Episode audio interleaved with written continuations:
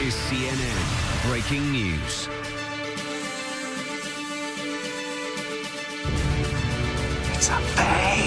Fake news. I'm you- not going to give you a Can you, question. sta- can you state categorically? You are fake news. Sir, Go ahead. can you state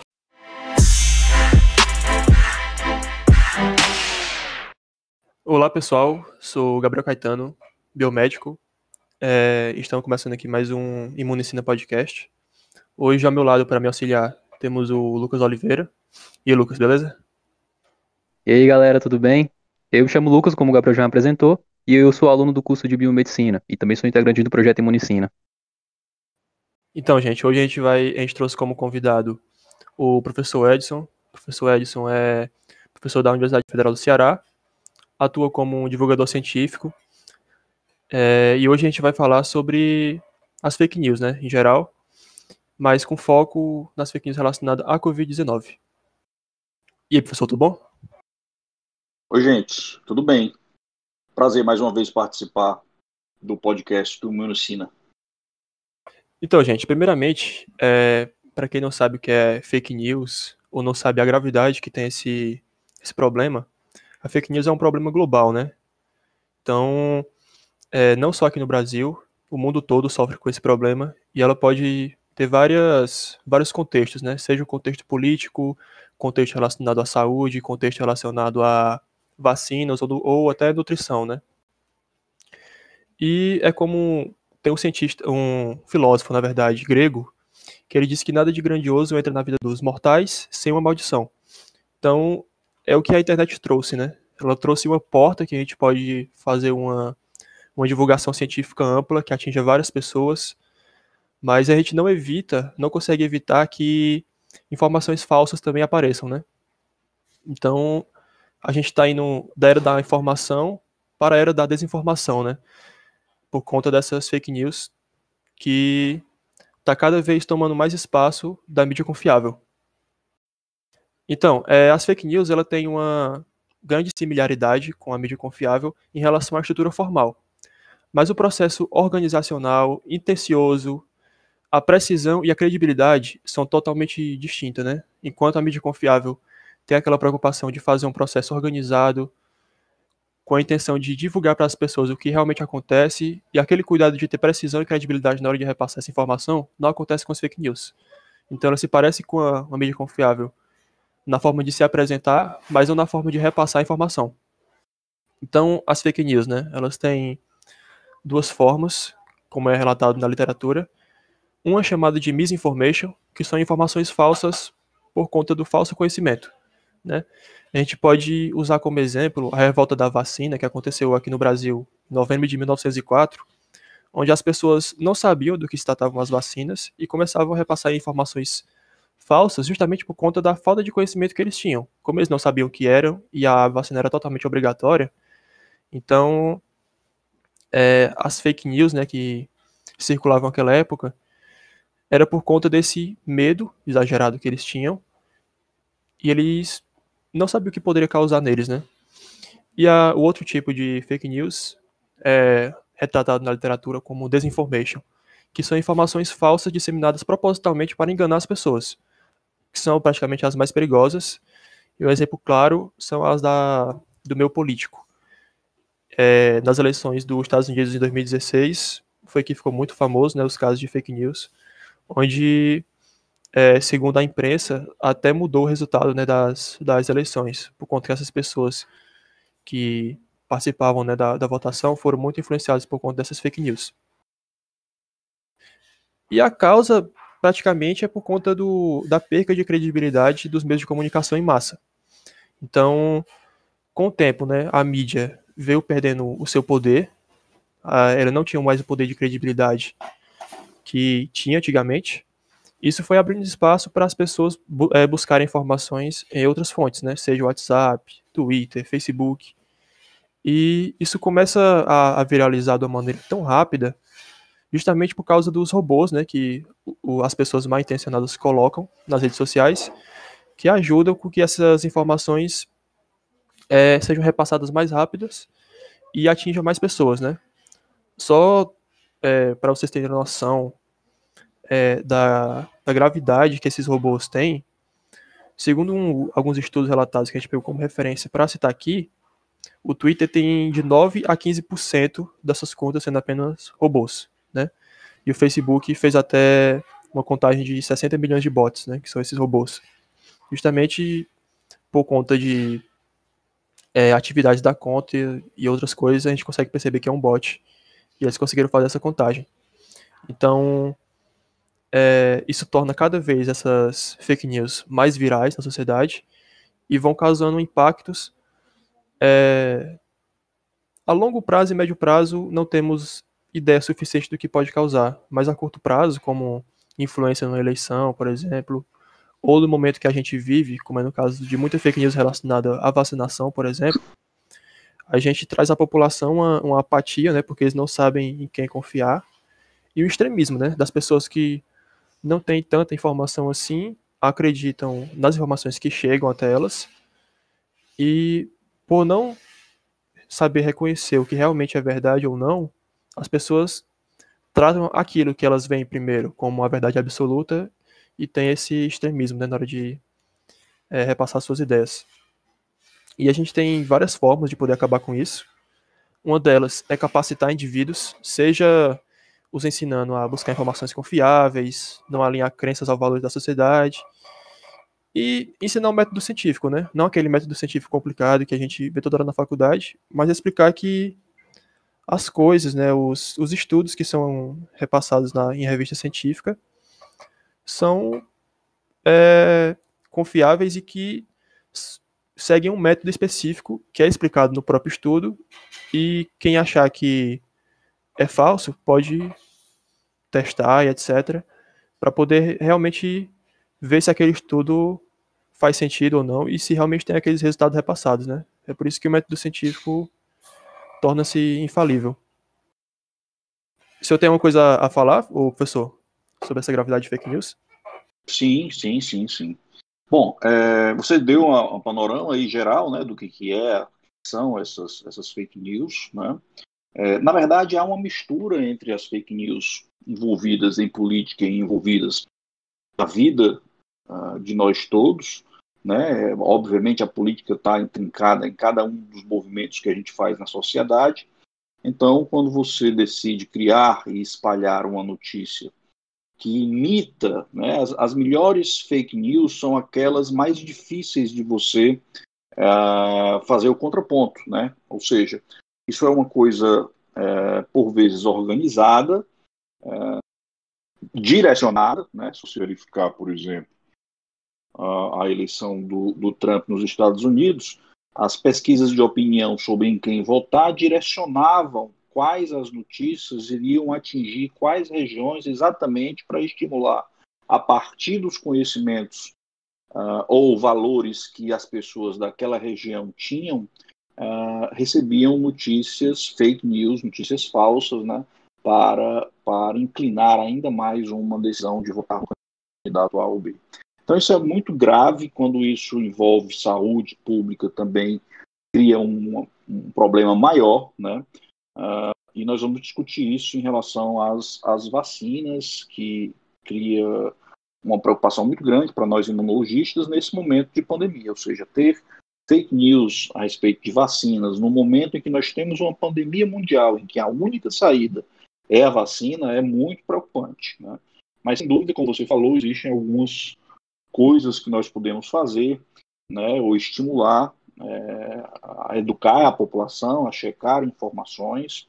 É importante. Eu acho que algumas empresas também, ah, como o WhatsApp, como o Facebook, o Twitter, já, já começam a se preocupar mais com isso, apesar do envolvimento do Facebook aí com a eleição americana. Uh, por exemplo, a, o número de, de, de de repasses de determinadas mensagens pelo WhatsApp já começa a diminuir o número de pessoas que você pode repassar, isso já diminui né, o papel dos bots. Né. Enfim, é, existem algumas medidas é, que devem ser tomadas, mas de fato é um processo educacional. Né. Beleza, professor. É, em um dos estudos da, da Science mostrou também que em relação às fake news, é, tem uma, uma grande chance da, repeti da repetição de informações falsas, mesmo que nesse contexto, né, que a gente tem é, verificação de fake news, para saber se aquela pessoa está repassando a informação verdadeira ou não, essa repetição de informação falsa aumenta a probabilidade de um indivíduo aceitá-las como verdadeira. Ou seja, mesmo que a gente, é, que é divulgador científico, né, estejamos aqui para tirar dúvidas, etc., quando aquelas pessoas ficam vendo, né, a população inteira fica vendo repetidamente essas informações falsas, elas acabam acreditando. É, além disso, né, uma é... informação falsa ela ganha muito mais propagação do que, do que uma informação verdadeira. Né? A informação falsa, como ela tem uma manchete impactante, as pessoas que hoje, cada dia mais não leem mais a, a, a segunda página, só ficam na manchete, tendem a espalhar sem mesmo ler. Por exemplo, eu tenho, eu tenho experiência de um colega que, que é pesquisador, né? E, e que repassou uma informação falsa, e eu orientei ele, olha, você passou informação baseada na manchete. Dá uma lida aí no que você repassou. Era uma coisa que realmente era totalmente contrária aos pensamentos dele, mas o poder da manchete e de estimular aquelas crenças que nós temos é tão grande que a pessoa tende a clicar sem nem mesmo ter lido o material. Justamente, professor. Professor, é, doutor Edson, eu vi um estudo da Universidade de Stanford, só que é um estudo bem antigo, ele é de 1985. Era com relação a um massacre que teve lá em Beirute. E aí os estudantes é, tentaram analisar como a mídia ia passar essa informação e como a população ia, ia conseguir interpretar aquela informação. E eles colocaram três grupos diferentes é, de pessoas para analisar a, aquela informação passada pela mídia. Tinha um grupo que era do país atacado, um grupo que era, que era do, do país que atacou, né, nesse massacre, e tinha um grupo que não sabia de nada, que estava meio neutro no meio das informações. E o estudo da Universidade de Stanford, é inclusive um estudo muito bom, o nome do estudo é O Fenômeno da Mídia Hostil, mostrou que tinha uma percepção tendiosa, dependendo do grupo que ia assistir aquela informação transmitida pela mídia. Por mais que fosse o mesmo vídeo, por mais que fosse é, a mesma forma de falar, o grupo específico que foi atacado ou o grupo que atacou tinha uma visão diferente sobre aquela informação, entende? Então eu acredito que tem tudo a ver com isso com que o senhor acabou de falar, né? Você vê a manchete e você si mesmo já tem determinadas posições, determinados mora é, efeitos morais de vida, de pensamentos que te tende a acreditar ou não, antes mesmo de você ler aquela informação, não acha? É, não, com certeza. E além disso, né, com esses movimentos de extremismos que a gente tem visto, né, isso aumenta a probabilidade do clique, né? Porque os Sim. extremismos são perigosos, porque a pessoa passa a reduzir o seu poder de crítica. Tem um filme, até fazer uma dica de filme aqui no podcast. É um filme antigo, é um filme de 2008, mas muito bom, chamado A Onda. Nesse filme, um professor ele decide fazer um trabalho e o trabalho é criar uma, uma autocracia dentro de uma escola, acaba que isso toma uma proporção tão grande que fica difícil de controlar. E é um filme bem interessante, você encontra no YouTube, e é bem legal todo mundo assistir para também pensar nessas fake news junto com pensamentos extremistas. A onda. Tá, tá anotado agora. Boa dica, professor. Realmente é um, é um filme bom que causa uma reflexão incrível em quem assiste. E isso que o, o Lucas falou, eu lembrei que a literatura relata como se houvesse três pilares em relação à propagação de fake news, né, que faz com que essas pessoas acreditem. O primeiro é a exposição seletiva. As pessoas preferem acreditar em informações que condizem com aquelas atitudes que elas já, já realizam, né? O segundo é a tendência de confirmação, que isso é basicamente é, um exemplo bom em relação à religião pessoas religiosas, por exemplo, têm mais facilidade em acreditar em informações que são repassadas por pessoas importantes da sua religião, né? É, Exatamente. Por exemplo, já saiu na, na mídia já casos em que pastores, por exemplo, não lembro qual era a igreja específica, mas ele dizendo que as, as vacinas que estavam vindo de certos lugares, como China, por exemplo, estavam vindo infectada com o vírus da AIDS, para que aquelas pessoas que fossem se vacinar contra a Covid-19 contraíssem AIDS.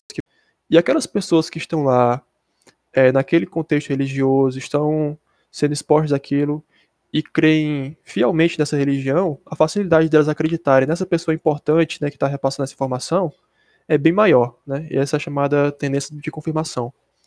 E o último pilar é a tendência de desejabilidade, que a inclinação é você aceitar informações que agrada o seu eu interior. Tipo, contexto político é um, um exemplo bom, porque quando você vê algo criticando aquele partido que você não gosta, a tendência de você repassar mesmo sem conferir, vendo só pela manchete, é bem maior do que, você, do que se fosse uma, uma notícia do partido que você é a favor, entende? Então, é, esses são os três pilares e isso que o, o, Lucas falou reforça isso. Que esse extremismo, né, é, é dado de, de acordo com as coisas que você vive no seu cotidiano. É, isso, isso demanda uh, um avanço em relação à organização da sociedade e das leis. Né? É, por exemplo, eu não vejo diferença de um padre que diz uma coisa dessa e propaga entre a sua igreja e o indivíduo que uh, aponta um revólver para alguém e puxa o gatilho. Porque, na verdade, essa informação está levando as pessoas a morrerem. Não é? Então, uh, uhum. se a gente tira, obviamente, a questão do, da intenção ou da desinformação, é a mesma coisa. Você está induzindo as pessoas, provocando a morte de pessoas quando você cria esse medo. Depois, esse, esse padre em questão foi é, enquadrado lá pelo bispo e, e, retirou essas, essas coisas que tinham, que tinha falado e que tinham gravado. Mas o efeito que isso faz é muito grande, porque esse vídeo ganhou proporção no Brasil e, obviamente, como ainda há também um, um medo muito grande com relação à AIDS, desconfiança e conspirações em relação ao que o governo pode fazer, é, porque sempre existiu isso, vocês falaram agora aí da revolta da vacina no início do século passado, mas quando nós iniciamos a vacina da gripe, foi a mesma coisa, se dizia a respeito do uso da vacina para reduzir o número de idosos e e, e ajustar uh, os recursos da Previdência. Então, tudo isso uh, uh, é muito comum que aconteça. Agora, é preciso ajustar as leis, né, porque informações como essas devem ser enquadradas como crime. É, com certeza. Então, é, já que vocês é, já sabem o que é fake news, a gente já conseguiu repassar esse panorama mundial de que o que a fake news causa, em que contexto está inserido. É, a, gente vai, é, a gente vai pedir a participação agora do professor Edson, que é um grande especialista na área sobre vacinas e outros assuntos envolvendo o coronavírus, com é, especificidade no SARS-CoV-2. É, a gente vai pedir para ele tirar a dúvida sobre algumas fake news, né? Então, a primeira cereja do bolo, com certeza, é a pergunta se as vacinas alteram o DNA, né? Porque foi algo muito debatido, principalmente quando uma das, é, das empresas é, farmacêuticas criou a vacina de RNA mensageiro, né? Então, circulou em muitos lugares dizendo que a vacina iria alterar o nosso material genético, etc. Então, professor, as vacinas alteram o nosso DNA? É absolutamente não, né?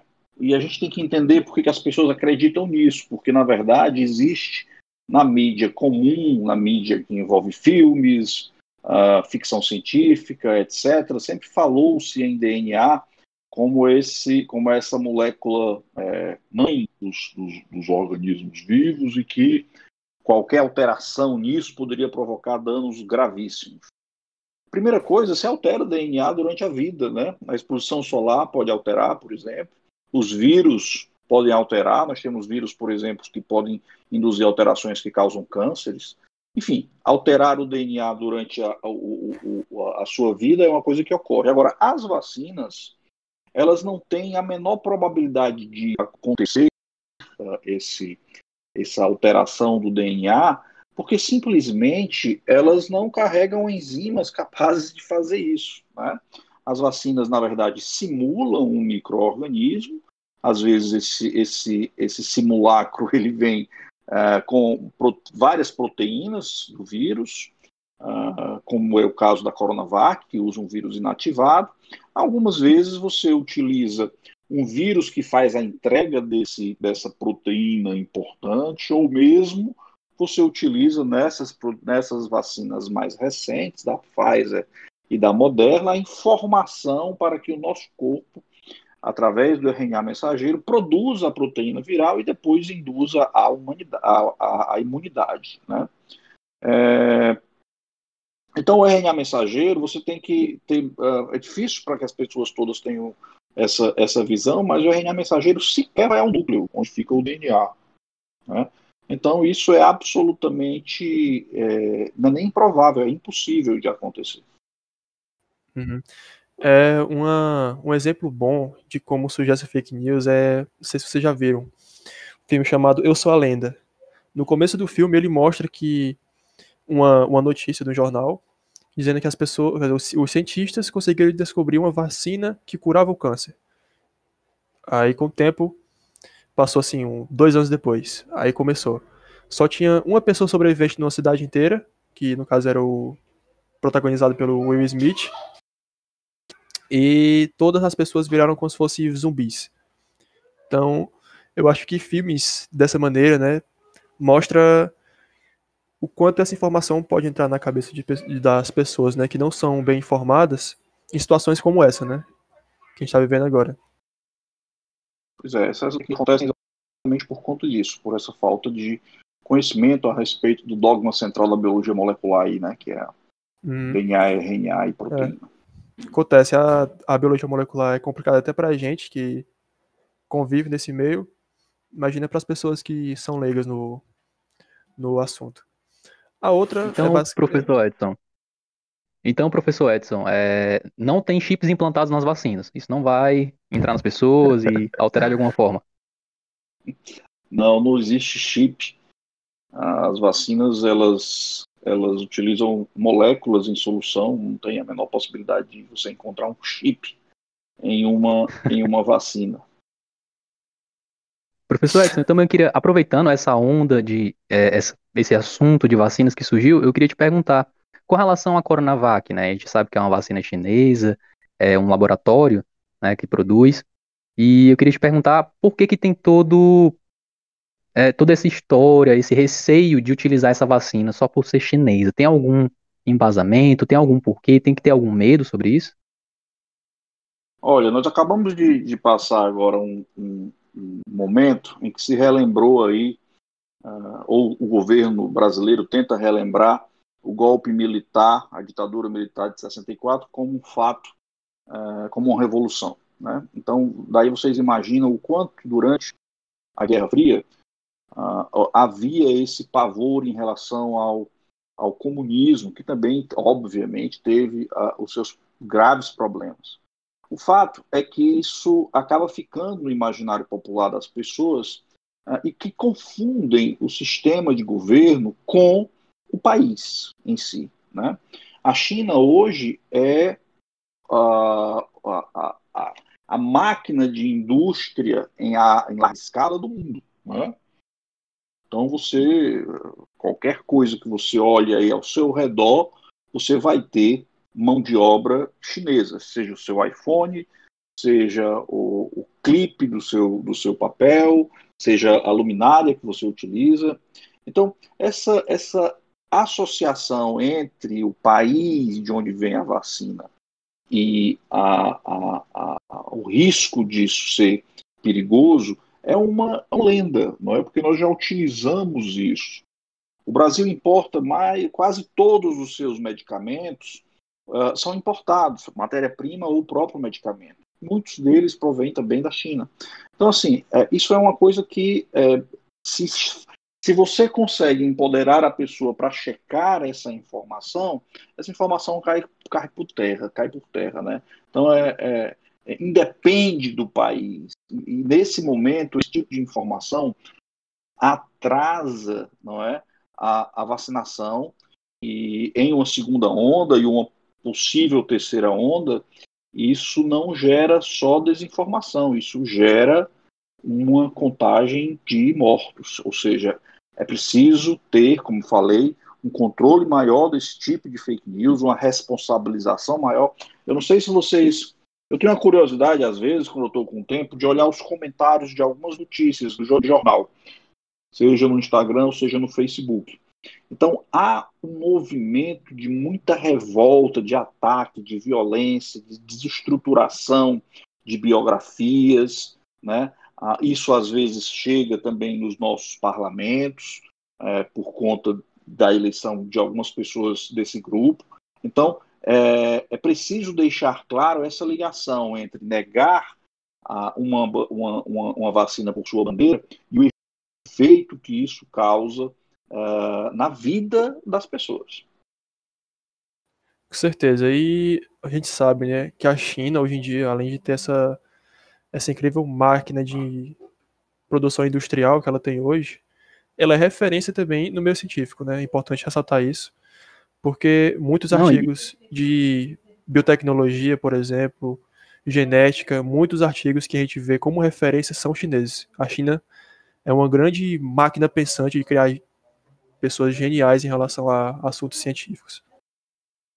E aí também acrescentando, Gabriel, que o Brasil ele tem uma até a Anvisa, a Agência Nacional de Vigilância Sanitária, responsável justamente por fiscalizar a produção de medicamentos, né, para rever todos essa, esses estudos de outros países para conseguir um medicamento ou uma vacina entrar no país, tem que ser totalmente regulamentado e, e, visto se não vai fazer mal à saúde das pessoas, né? Não se deve só achar, ah, porque a vacina chinesa vai fazer mal, mas tem órgãos responsáveis por, por fiscalizar e ver se realmente eles são é, efetivos. Não, não tem como a gente deixar de falar, Lucas, se não fosse a vacina produzida desenvolvida na China, o Brasil estaria passando um colapso talvez três vezes pior, porque agora é a única vacina que nós temos, praticamente. Uhum. Certeza. É verdade. Professor, é, em relação aos. Agora a gente já, já falou sobre a confiabilidade né, da, da vacina, principalmente a Coronavac, por ser chinesa. Mas em relação à, à confiança que essa vacina traz à nossa saúde, ela pode causar outras doenças, como autismo, doença autoimune, infertilidade ou algo do tipo? Tem algum estudo científico que comprove isso? As vacinas, elas não causam doença, elas não causam autismo, elas não causam infertilidade, elas não causam doenças autoimunes, não há nenhum artigo científico que revele essa associação.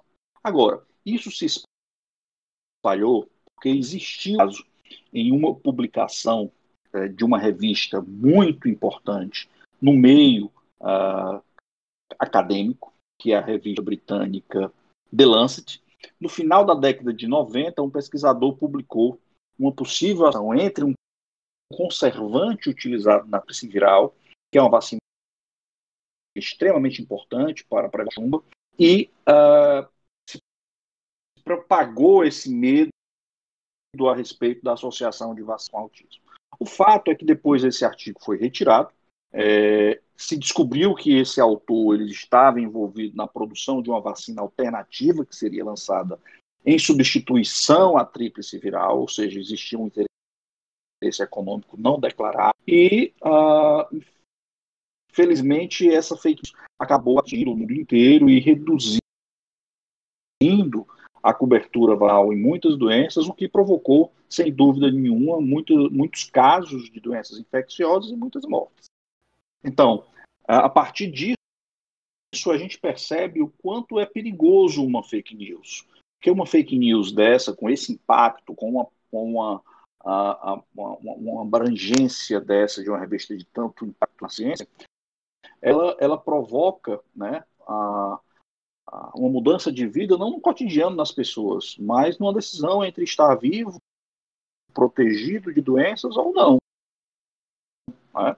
Então, uh, mensagens que a gente tem que ter ao final desse podcast é sempre que possível, confira. existem sites para isso, para conferir se a informação é correta. Com certeza. É bom você ressaltar que existem sites para isso, porque é comum a gente ver nos WhatsApps, por exemplo, mensagem de, de WhatsApp é, com pessoas se passando por Secretaria de Saúde do Estado, Anvisa, Fiocruz, pode ter quase absoluta certeza que essa informação que está sendo repassada por corrente de WhatsApp é falsa. Porque a Fiocruz, Anvisa ou qualquer outra é, agência assim, de, de Estado que trabalha com ciência tem seus próprios portais que eles mesmos vão passar informações que eles querem. A, a, própria, a própria Fiocruz, ela tem o, a sua plataforma digital, onde você pode ir lá e verificar tudo que eles postam, tudo que, ele, tudo que eles divulgam e, e etc. Qualquer resultado deles vão estar tá lá, né? Então, existem as plataformas desses próprios é, dessas próprias entidades e onde você pode consultar lá e ter certeza de que aquilo ali que está ali é verdadeiro, né? Agora, o WhatsApp é uma coisa que a gente não pode confiar e tem que frisar, é, frisar sempre essa, esse fato, né? Sem mas, dúvida. Mas, Hoje, gra... Pois não. Perdão, mas assim, com relação às as reações adversas de um medicamento, de um mundo biológico, é, é, pode ocorrer mesmo assim? Sim, todo medicamento, todo, toda vacina, né, ela tem um objetivo, mas obviamente como você tem um organismo complexo, com várias correções metabólicas, um remédio ele pode trazer efeitos colaterais, né? Uma vacina também. Uhum. O fato é observar isso e verificar o custo-benefício disso. Né? Uh, então, é, toda bula, seja ela de medicamento ou seja ela de uma vacina, uh, existem lá os efeitos colaterais prováveis, os raros, os raríssimos, tem lá toda a descrição que é obrigado isso. As agências de vigilância fazem esse, esse trabalho.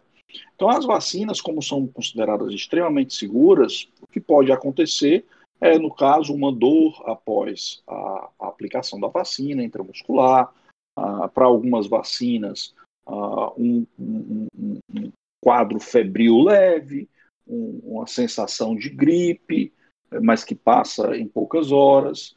É, então, essas coisas podem acontecer, mas como a proteção, o objetivo é muito mais uh, importante, né, que a pessoa não adoecer gravemente ou muito provavelmente nunca mais adoecer dessa doença, uh, vale muito a pena. Então, em medicina, uh, sempre existem riscos uh, versus benefícios. Mas no caso de um medicamento utilizado na dose correta e uma vacina utilizada dentro do esquema previsto de vacinação, os benefícios são incomparavelmente superiores a qualquer efeito colateral.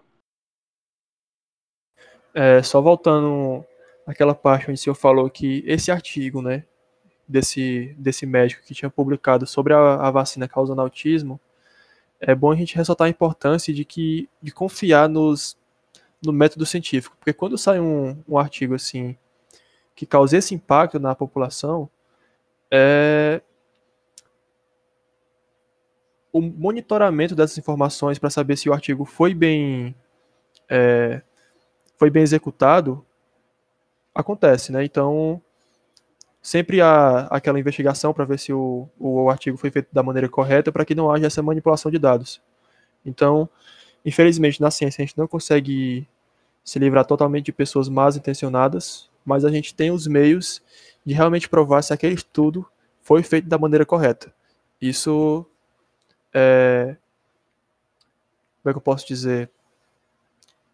Isso, mesmo que tenha sido um fato triste né, na, na ciência, esse artigo manipulado, a gente consegue dar um pouco mais de força aos métodos que a gente tem de comprovar se a pessoa está ou não manipulando seus dados.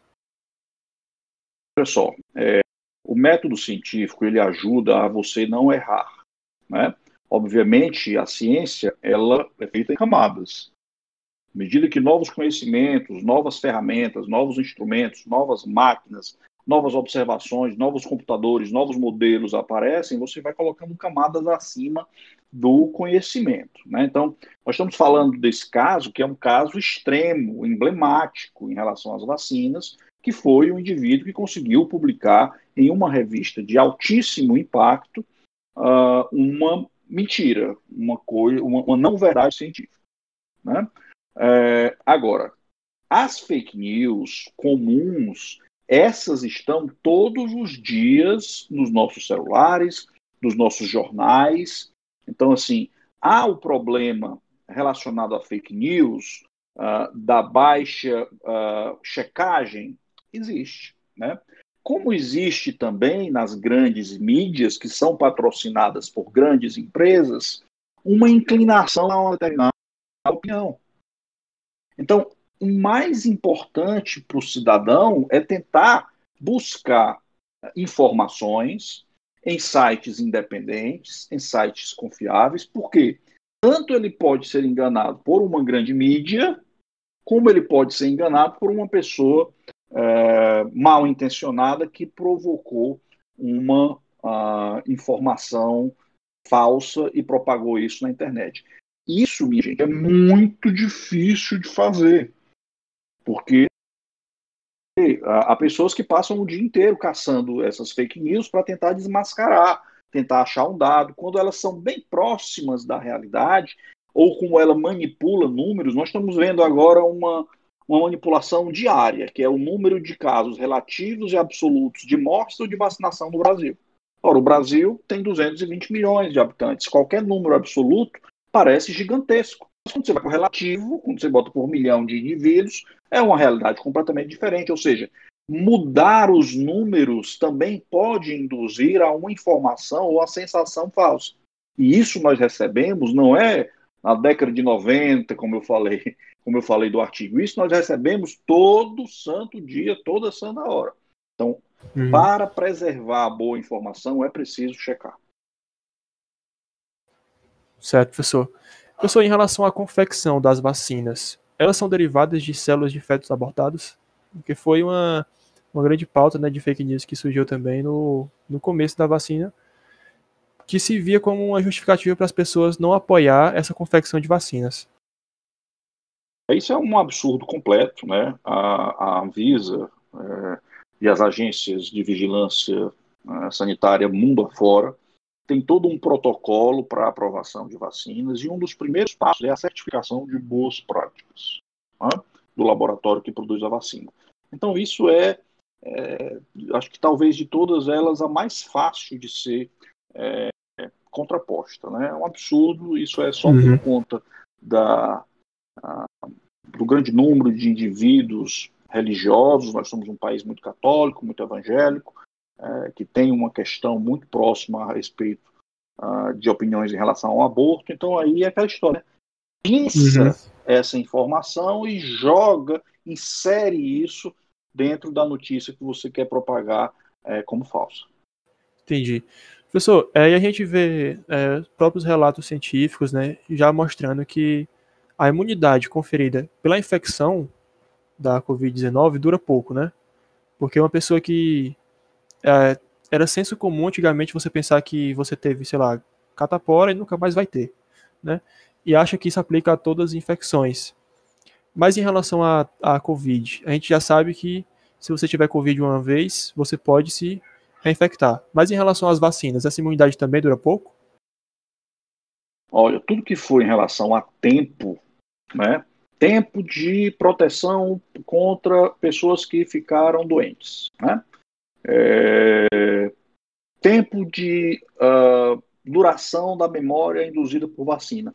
Para essas respostas, nós precisamos de tempo. Nós precisamos que o tempo passe e a gente verifique. As vacinas, por exemplo, começaram agora.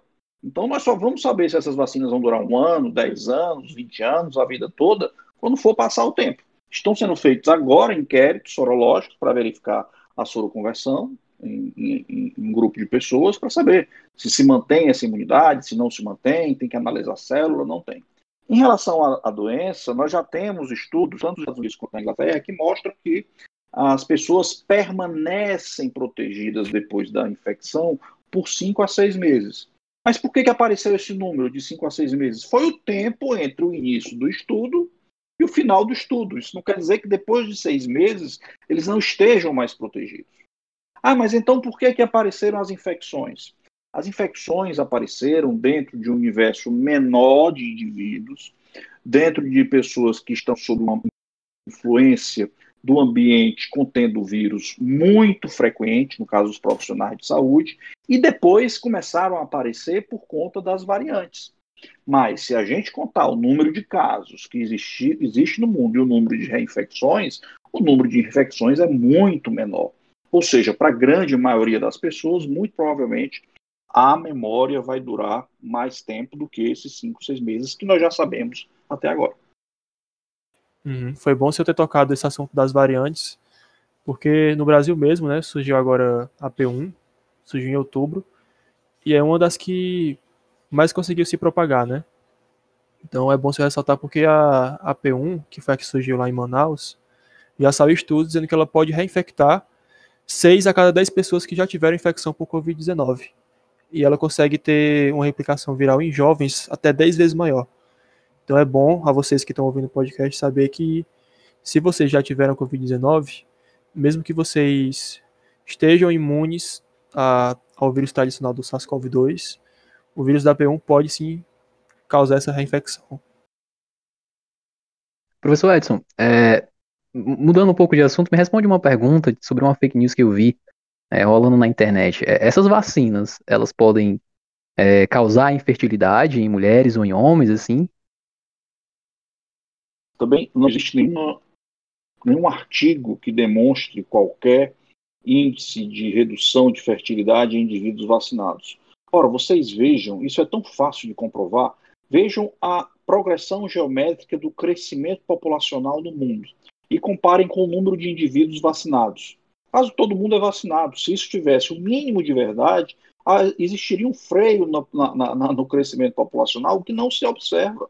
Então, tem coisas que são muito fáceis. Essa é, é tão fácil quanto dizer que a Terra não é redonda, né? Professor, teve é, algumas fake news também que circulavam em relação à, à vacina da gripe, por exemplo. Essa vacina da, da gripe, que é dado tradicionalmente a todo ano para as pessoas, aumenta o risco de você adoecer por, pela Covid-19?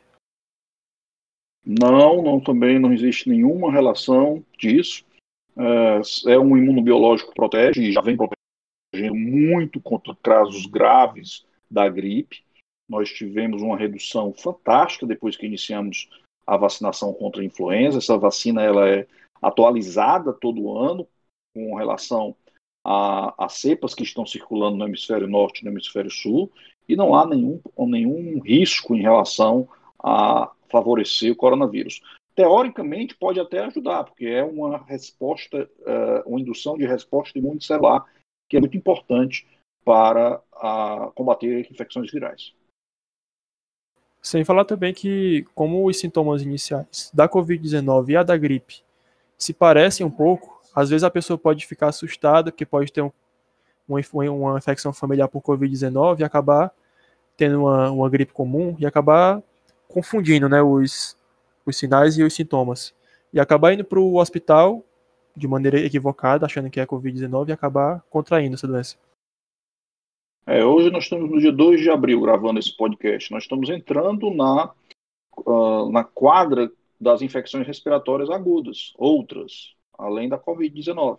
Então é preciso ter esse cuidado, porque vai, vai começar a aumentar agora o número de casos de influenza e de outras infecções respiratórias agudas nas crianças também, e, e isso pode confundir um pouco é, o diagnóstico.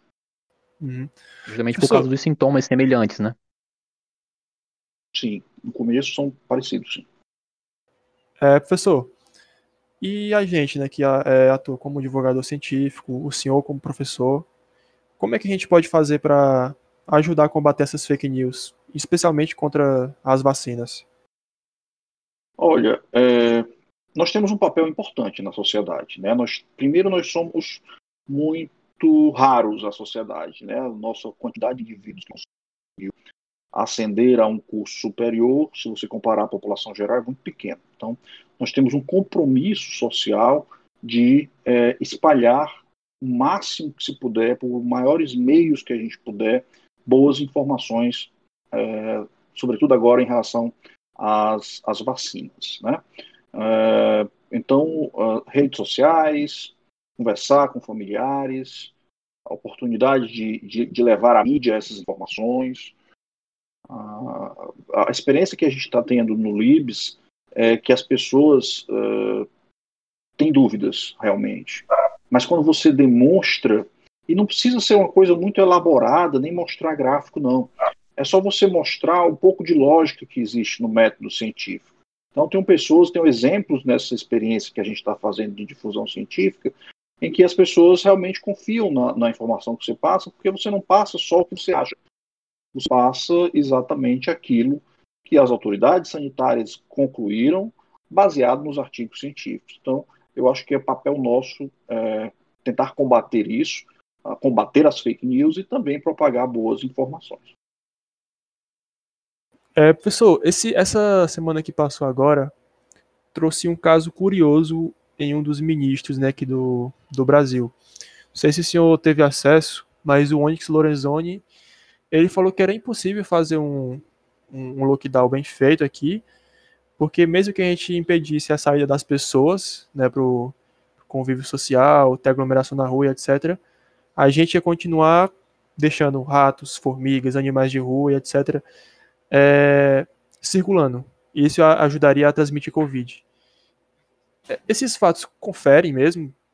Insetos e animais podem atuar como transmissor?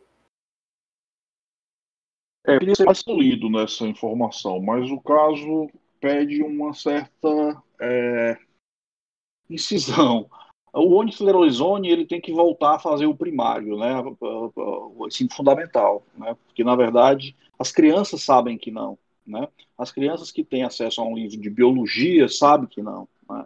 Infelizmente, é, nós temos que lidar no Brasil com esse tipo de coisa. Mas a, a orientação é que talvez ele retornasse ao ensino fundamental para compreender o papel das zoonoses e da importância disso. Nós temos muito que discutir a respeito de leishmaniose, a respeito uh, de uh, uh, doenças de raiva, de leptospirose, tem muito no Brasil isso. A gente tem que discutir muito isso, porque parte também é, da, da maluquice desses que nos governam uh, não ter ações para combater esse tipo de doença. Mas em relação a essa afirmação, a, resposta que eu tenho é tem que retornar aos livros de biologia, os primeiros, os mais fundamentais. Certo, professor. É, professor, agora que a, a vacinação no Brasil vai demorar, a gente sabe que vai demorar um pouco, né, para poder chegar a todo mundo e que gere a, a imunidade necessária para que a gente possa conviver em paz em relação à Covid, né? Enquanto não chega a vacina, a gente pode confiar nessa imunização de rebanho causada pela infecção da doença? Na verdade, isso foi uma criação brasileira. Não existe imunidade de rebanho provocada por doença muito menos por doença viral. A imunidade de rebanho ocorre depois que você consegue vacinar 70, 80, 90% da população. Isso varia de doença a doença, mas os números são por aí. Em uma infecção viral em que o vírus muta muito, é só pensar um pouquinho. Se você deixa livre, o que, que vai acontecer? Muita gente vai acontecer, muito vírus vai replicar, muitos vírus vão mutar, se adaptar e causar o quê? Uma nova, entre aspas, doença provocada por um microorganismo diferente daquele inicial. E nunca o sistema imune vai conseguir cobrir porque você tem as variantes, como a gente está assistindo agora. Então, isso também foi, foi propagado por, por políticos, mas é de uma maldade, para não falar outra palavra, muito grande. Eu não, eu não, eu não consegui ler. Ainda bem que nós, no Imunicina, lemos artigos, fazemos treinamentos, se esses políticos, pelo menos, tivessem duas sessõezinhas de treinamento no Imunicina, eu tenho certeza que não falariam tanta besteira. com certeza. Professor, é, com relação às mutações, você falou que, que, com o tempo esses vírus eles podem é, desenvolver mutações, né, mudar um pouco a aparência dele para o sistema imunológico e tudo mais, e as vacinas talvez até não funcionarem. É verdade que a, a vacina do Instituto Butantan, ela ela realmente não, não tem um efeito sobre essa nova cepa que foi desenvolvida em Manaus, como o Gabriel até citou, essa, esse vírus mutado? Não, é o contrário. Os estudos preliminares feitos no estudo Butantan mostram que uh, o vírus inativo utilizado para vacinar pela, por, pela Coronavac é capaz também de cobrir essa, essa variante, né? Essa variante P1. É bom a gente, por exemplo, lembrar que mutação não é uma coisa que o vírus desenvolve, ocorre ao acaso. Né? O que ocorre uhum. é a seleção natural, pós-mutação, que pode gerar uma variante mais adaptada. Certo. E, e, o aparecimento dessas vacinas, eles de alguma forma podem contribu contribuir para novas variantes do vírus, professor? Na verdade, uma vacinação em massa encosta o vírus na parede, né? encosta o vírus no canto da sala. Se a gente conseguisse hoje ter no Brasil 50% das pessoas vacinadas, a quantidade de replicação viral seria menor, você teria menor probabilidade de, de ter essas, essas variantes. Agora, do jeito que está, né, com 2%, 2,5% da população vacinada em duas doses, o Brasil hoje é um campo aberto para a produção de variantes. E nós não sabemos quais as que estão circulando, porque nós só fazemos análise genômica em 0,02% dos casos.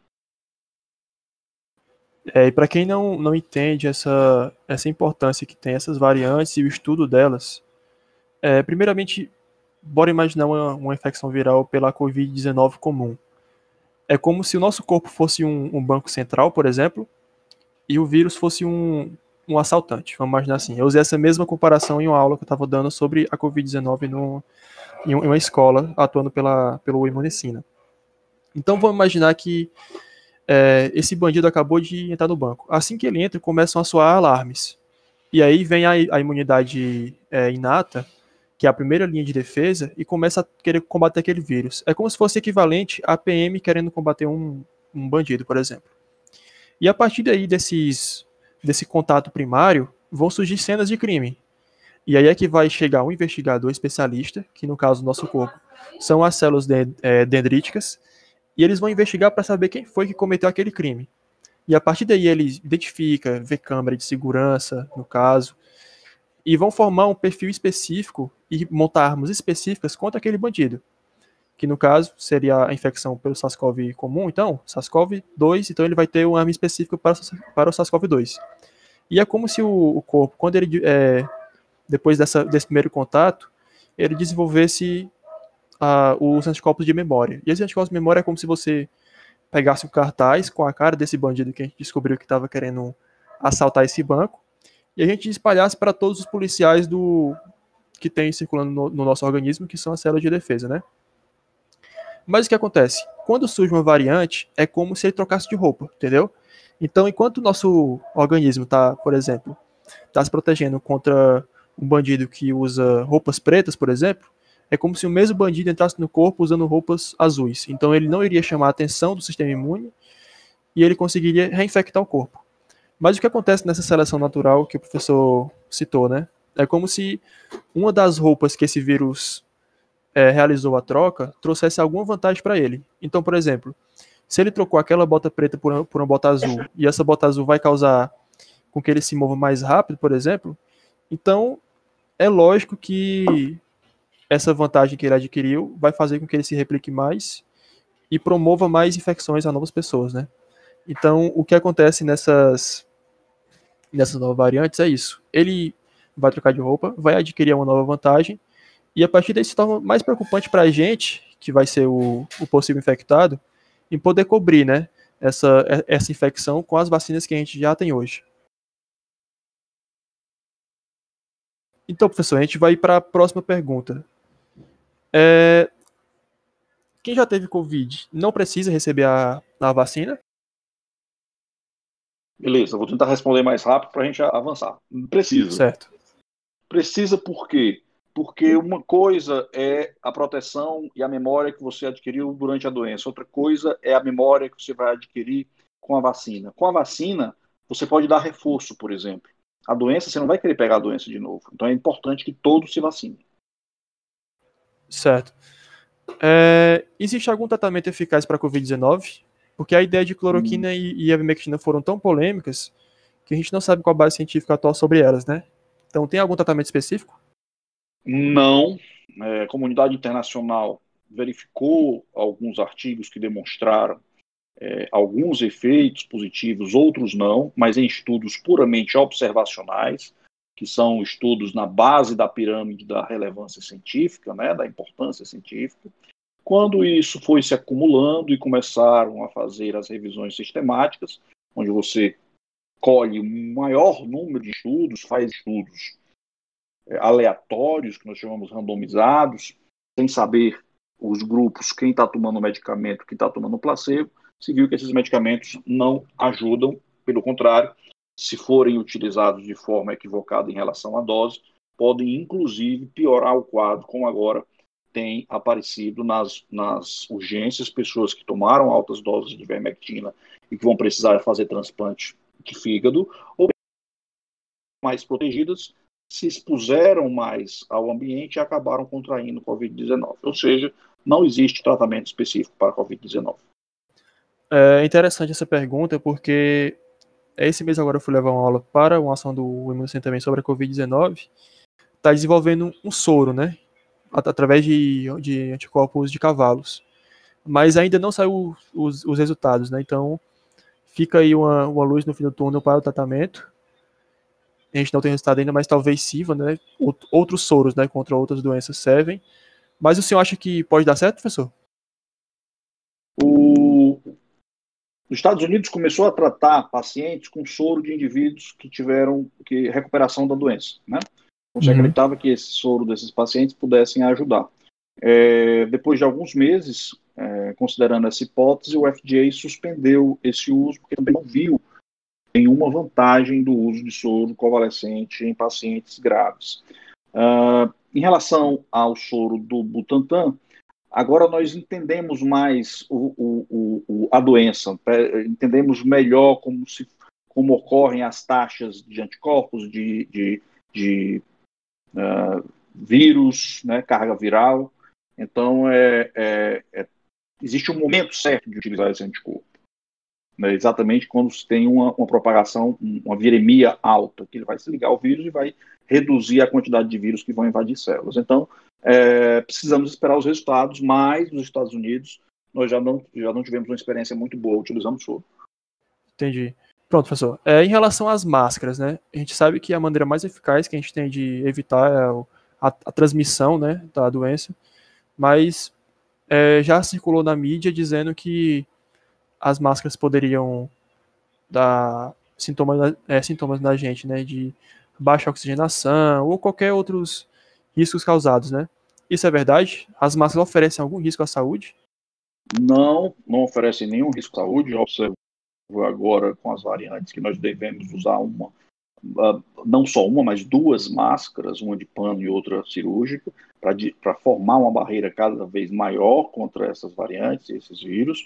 Não é verdade que diminui a oxigenação, muito pelo contrário, o que diminui a capacidade de oxigenação das nossas células é a doença. Né?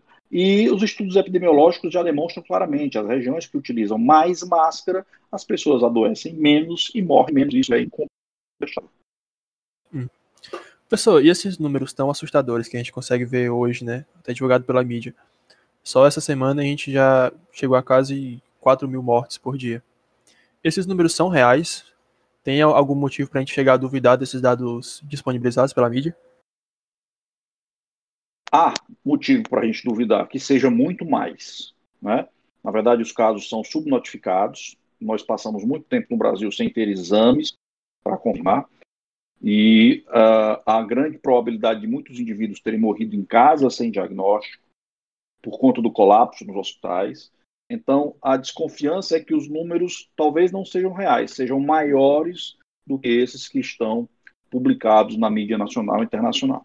Não, então, só, só vale ressaltar, né, que de acordo com, a, com dados da Organização Mundial de Saúde, já são é, 129 milhões de pessoas confirmadas no mundo inteiro com a doença, né, sendo que 2 milhões de mortes no mundo. Só no Brasil foram 320 mil mortes, mais de 321 mil mortes, né?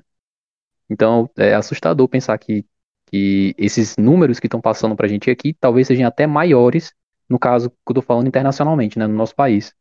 Pessoal, agora em relação a meios de prevenção, que não sejam as máscaras. Tomar bebida quente, fazer gargarejo com café, chá, bicarbonato, essas coisas. Ou comer alimentos com pH alcalino impede ou diminui o contágio da Covid, ou então até a gravidade? Gente, é, essa também é muito fácil de responder. Né? Basta pensar. Se isso fosse verdade, essa pandemia estaria matando essa quantidade de pessoas? Quando as pessoas consomem chá, limão, bebidas alcoólicas, café no mundo. Né? Então é muito fácil é, é, desmentir uma bobagem dessa, porque se fosse tão fácil assim, não estariam morrendo tantas pessoas e tantas pessoas queridas, às vezes a gente se irrita, né? Porque esse tipo de informação gera a falta de cuidado das pessoas, as pessoas acabam se uh, deixando expostas ao vírus. Então, tudo isso é bobagem. Se essas coisas simples, uh, como tomar vitamina D, uh, comer alho, fosse fácil de resolver, se fosse tão simples assim, a gente não estaria vivendo uma pandemia tão grave, com mais de 12 meses aí entre confinamento e desconfinamento. Professor Edson, é, ainda falando de vacinas, é, é de suspeitar a velocidade de produção, a velocidade de criação dessas vacinas? Não. Na verdade, quando uma coisa é feita muito rápida, no nosso senso comum, né, é, a gente diz, rapaz, isso não pode ser muito bem feito, não é tão rápido, como é que pode? Né? Na verdade, as vacinas demoram, demoram até décadas para serem produzidas. E aí você me pergunta, mas por que que essas nós temos hoje no mundo 11 vacinas sendo aplicadas? Né? É, como é que isso chegou tão rápido? Ou seja, para o senso comum isso não pode ter sido bem feito. Mas foi. Foi porque existe método científico. Foi porque nós tivemos uma pandemia global onde a indústria farmacêutica, todos os governos de grandes, pequenas e médias nações, todo o dinheiro disponível foi investido para a produção disso. Quando você tem o um mundo olhando para uma única doença e estimulando os pesquisadores a pesquisarem sobre isso, obviamente você acelera o processo. Então, os estudos de animais que demoram anos foram feitos em meses. Os estudos clínicos que demoraram, demoram normalmente 5, 10 anos, foram feitos em meses, porque nós conseguimos fazer as etapas uh, intercalando entre a fase 1, a 2 e a 3. Um outro fato importante é que a indústria começou a produzir antes da aprovação. Normalmente isso não ocorre. As indústrias não correm esse risco. Elas primeiro esperam a aprovação das agências de vigilância para produzir as vacinas. Nesse caso, não, houve esse risco. Enfim, vários fatores explicam. É claro que não é uma fake news, é um senso comum. Né? Obviamente, você pensa, uma coisa que foi feita tão rápida não, não pode prestar. Mas os resultados já demonstram que prestam, e não só prestam, é a única saída para sairmos da pandemia. É... E sobre a eficácia, é necessário ter pelo menos um limite de eficácia para a vacina realmente ser comercializada e funcionar nas pessoas? É, na pandemia, se considerou que uma eficácia global acima de 50%, a vacina poderia ser aprovada, que é o caso de, da Coronavac, que chegou a esse limite. Mas numa pandemia, é importante considerar também além da eficácia global, a eficácia de casos graves, da prevenção de casos graves e de hospitalização, que em todas as vacinas é muito alto. Então, a eficácia global é que você simplesmente não vai ter a doença. Né? E a eficácia mais específica para casos graves é que, caso você tenha, você vai ter sintomas leves, vai conseguir se tratar em casa, que é tudo que a gente precisava que a Covid se transformasse nesse momento.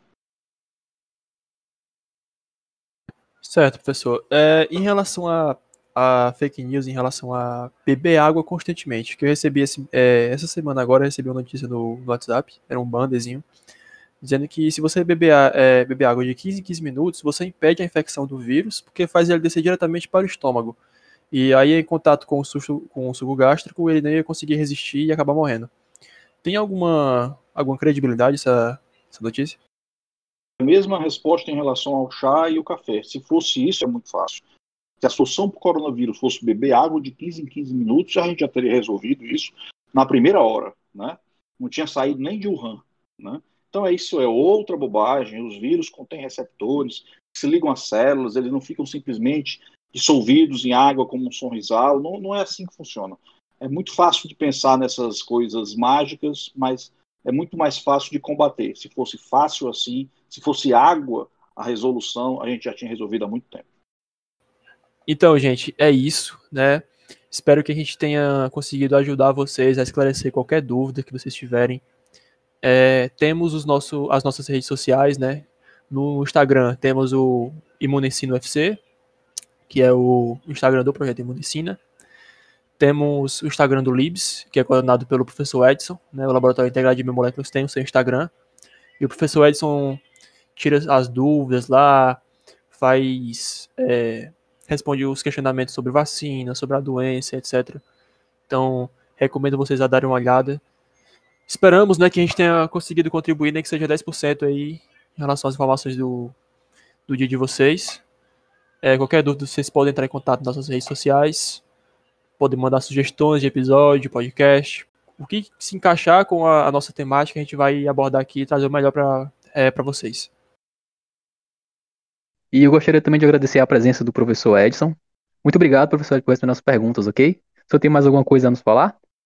Não, foi muito bom, Lucas, Gabriel, obrigado e sucesso aí no podcast do Imundo Se eu pudesse Vai, deixar alguma, alguma recomendação para vocês, queria deixar um, um documentário da Netflix que fala sobre é, os efeitos colaterais né, das redes sociais, que um deles é a, a fake news. O nome é O Dilema das Redes. Então, fica aí a, a sugestão, né, caso vocês queiram assistir alguma coisa. Esse documentário aborda todos os efeitos colaterais, ou a maioria deles, causados pelas redes sociais. Então, é bom vocês verem para tomar conta né, do perigo que a gente corre. Então é isso, gente. Obrigado mais uma vez. Vejo vocês na próxima semana. Valeu. Obrigado, professor. Tchau, tchau, gente. Valeu.